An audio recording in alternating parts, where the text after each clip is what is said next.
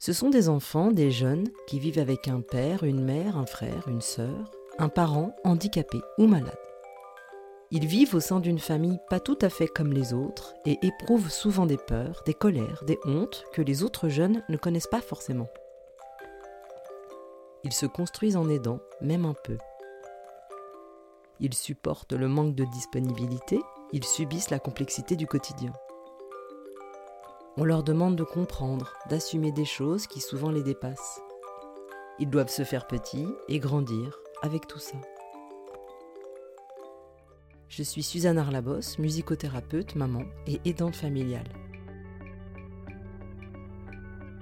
Avec la pause brindille, le réseau des jeunes aidants, nous voulons faire porter la voix de ces jeunes qui vivent bien cachés dans ces familles organisées autour du handicap ou de la maladie de l'un d'entre eux parce que nous ne voulons pas laisser ces jeunes arriver à l'âge adulte épuisés et sans jamais avoir été pris en considération, nous avons décidé d'aller à leur rencontre et de les écouter. Nous voulons donner de la valeur à leurs récits, sans analyse ni jugement, car nous sommes convaincus que leur regard sur le monde peut faire grandir la société. Parce que leur voix mérite d'être entendue, merci de les faire tourner et de nous arroser d'étoiles sur toutes les plateformes d'écoute.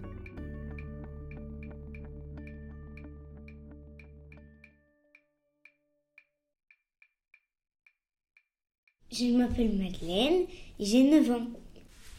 Je vis dans une famille recomposée parce que mon papa il est handicapé, que pendant 6 ans j'ai vécu toute seule avec ma maman et que aujourd'hui je vis avec euh, mon beau-père et ma mère.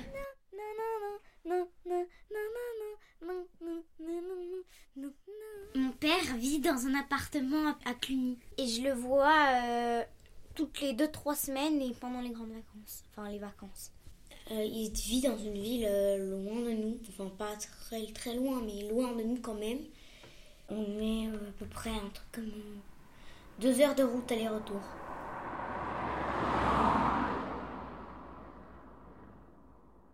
Il a besoin d'aide 24 heures sur 24, donc il y a des dames qui se relaient parce qu'il a besoin d'aide pour tout en fait. La MDPH continue de vous répondre et de vous accueillir de 8h30 à 12h30 et de 13h30 à 17h30 du lundi au jeudi pour simplifier vos démarches. La MDPH vous propose de déposer vos demandes en ligne.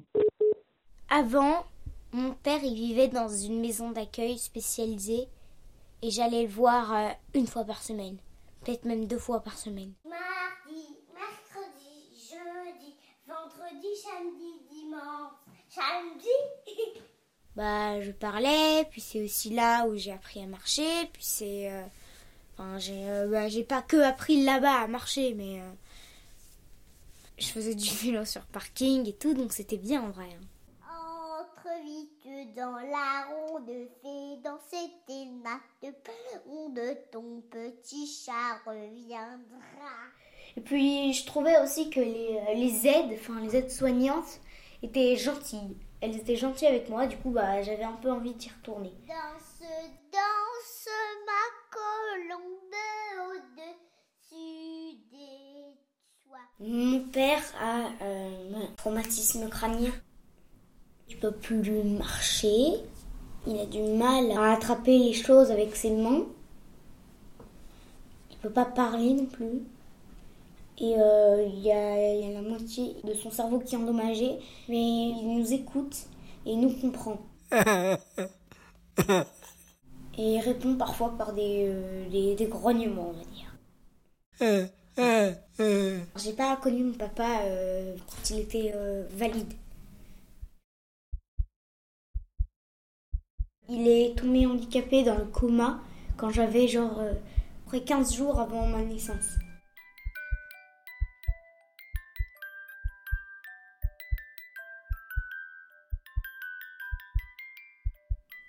Il est devenu handicapé parce que euh, il voulait, euh, il voulait euh, enlever un nid d'abeilles.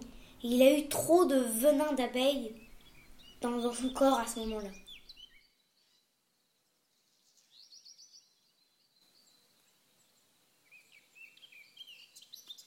Ma mère, elle a dû se débrouiller toute seule.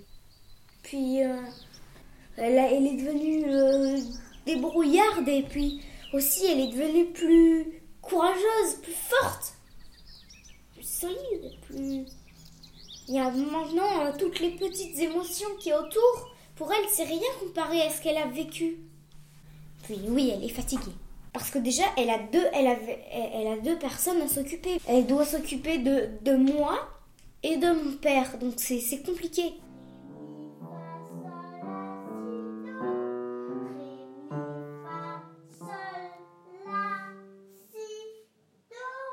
Devenir handicapé, ça, ça nous rend triste. Ça nous oblige parfois à faire des choses qu'on n'a pas envie de faire. Puis, être handicapé aussi, c'est euh, une maladie qui ronge, euh, par exemple, euh, le mental, parce qu'on devient triste et t'es proche aussi, en fait. Pour moi, le handicap, c'est c'est une épreuve, mais qui au fond nous rend plus forts. Maintenant qu'on a vécu cette épreuve, on se dit que toutes les petites choses qui servent à rien et sur lesquelles on s'énerve généralement, elles sont rien comparées à ça. Enfin, elles deviennent juste des choses de la vie. On relativise, quoi.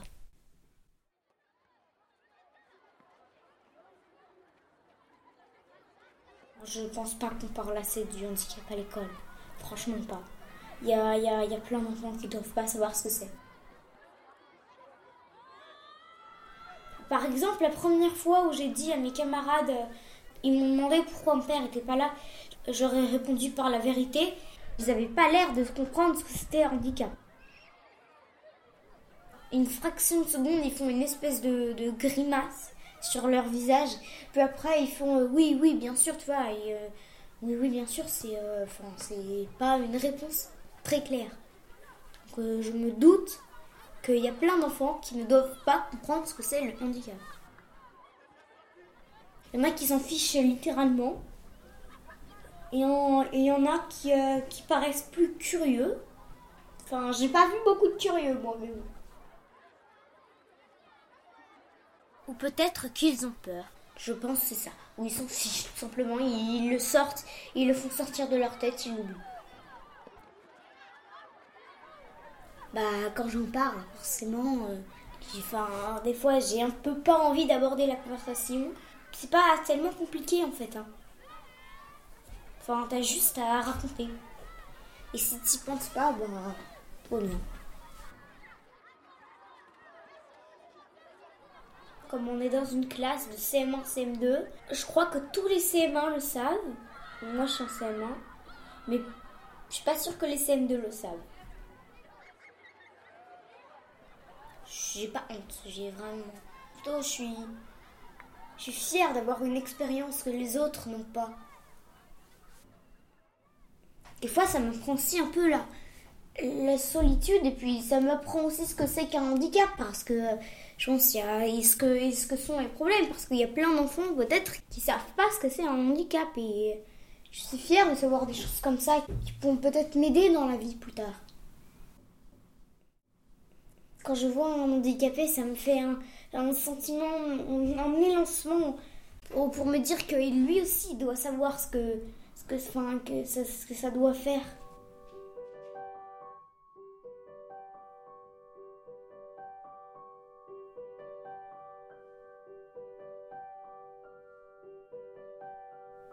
Quand on a un parent handicapé, forcément, on peut faire beaucoup de moins de choses. Par exemple, on peut moins se voir, par exemple. Je le vois moins souvent que c'était tous les soirs en rentrant de l'école.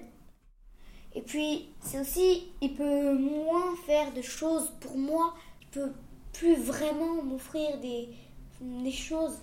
Et il peut plus vraiment non plus me faire ni de bisous, ni de câlins, bien sûr, ça, mais. Euh, enfin, il peut faire quelque chose qui est très fort pour moi.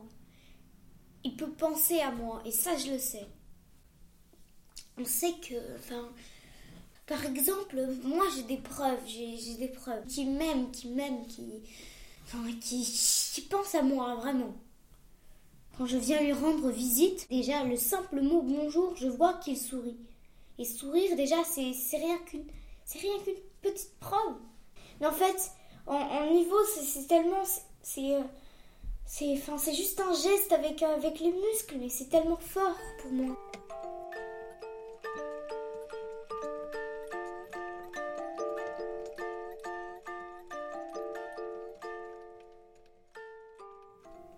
Père, en soutien moral, je pense que je dois l'aider en soutien moral. Mais euh, physiquement, pour le porter, etc., j'ai 9 ans, je ne suis pas sûre que je puisse faire ça. Oui, parfois je lui remets les lunettes, parfois je lui remets la casquette qui tombe de travers. Ne penser que quelqu'un, là, quelque part, à, des kilomètres d'ici peut-être, mais qui m'aime, ça, ça me rassure, oui.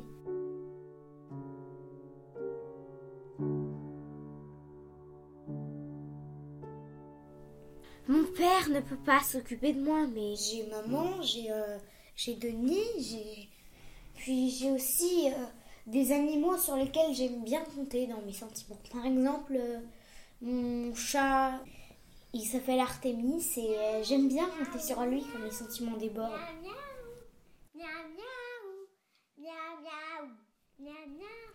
Et puis bien sûr, j'ai mes grands-parents qui m'ont beaucoup soutenu. C'est le papy Jojo. J'espère qu'on va te voir bientôt. Je te fais plein de bisous. Hop, salut. Je pense un peu plus que mes autres cousins qui, eux, bah, sont frères et sœurs, père et mère. C'est mamie qui t'appelle. Comment vas-tu, ma cocotte? C'est pas difficile d'avoir une famille différente des autres. C'est plutôt. Pas des choses différentes. Parfois, je sens un peu l'injustice, mais. Et parfois aussi quand je suis toute seule chez moi que je passe mes matinées à faire euh, un m'ennuyeux et à jouer à la tablette, je me dis j'aimerais trop avoir quelqu'un avec qui je pourrais jouer.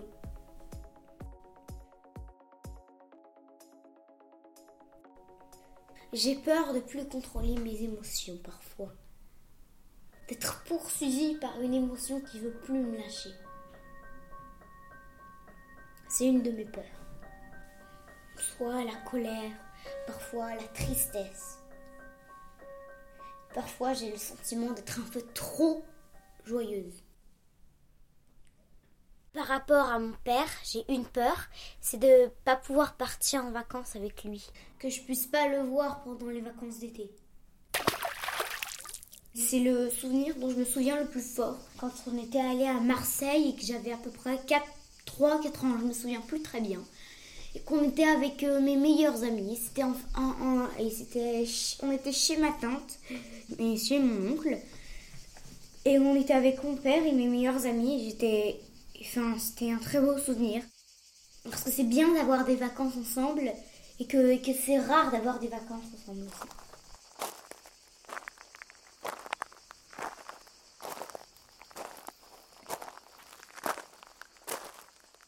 On pourrait améliorer des choses pour les, pour les handicapés et les malades dans la société. Je pense on pourrait déjà, bah, bien sûr, il y a l'histoire de, de, la médecine et des médicaments, que la personne handicapée puisse faire de, des, euh, des voyages avec euh, l'aide qu'elle mérite. Contrairement à ce qui a été affiché, le TGV numéro parce que euh, nous, on prend notre sac à dos et on va dans un train et c'est pas compliqué, on prend un billet de train. Éloignez-vous de la bordure du quai, s'il vous plaît. Alors que lui, quand il est en fauteuil roulant, c'est plus compliqué. Il peut pas euh, monter les marches du train, il peut pas s'asseoir sur un siège, il peut pas faire plein de choses. Il faut qu'on soit nombreux pour qu'on pour qu'on puisse l'aider parce qu'il peut rien faire tout seul.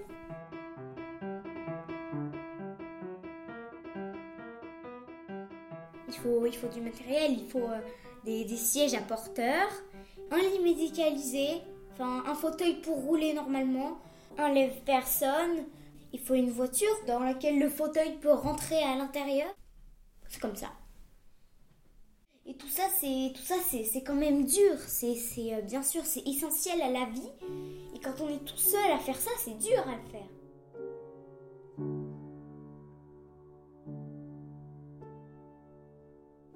La société n'est pas adaptée aux personnes handicapées.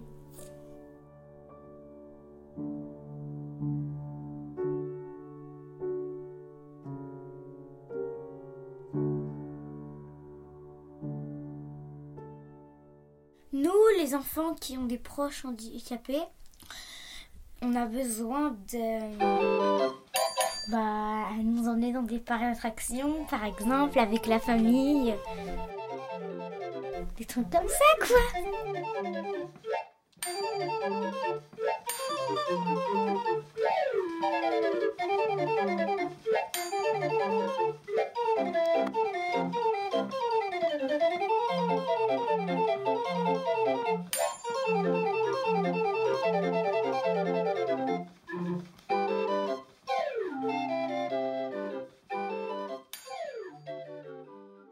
Bien caché, le podcast des jeunes aidants avec la pause brindille.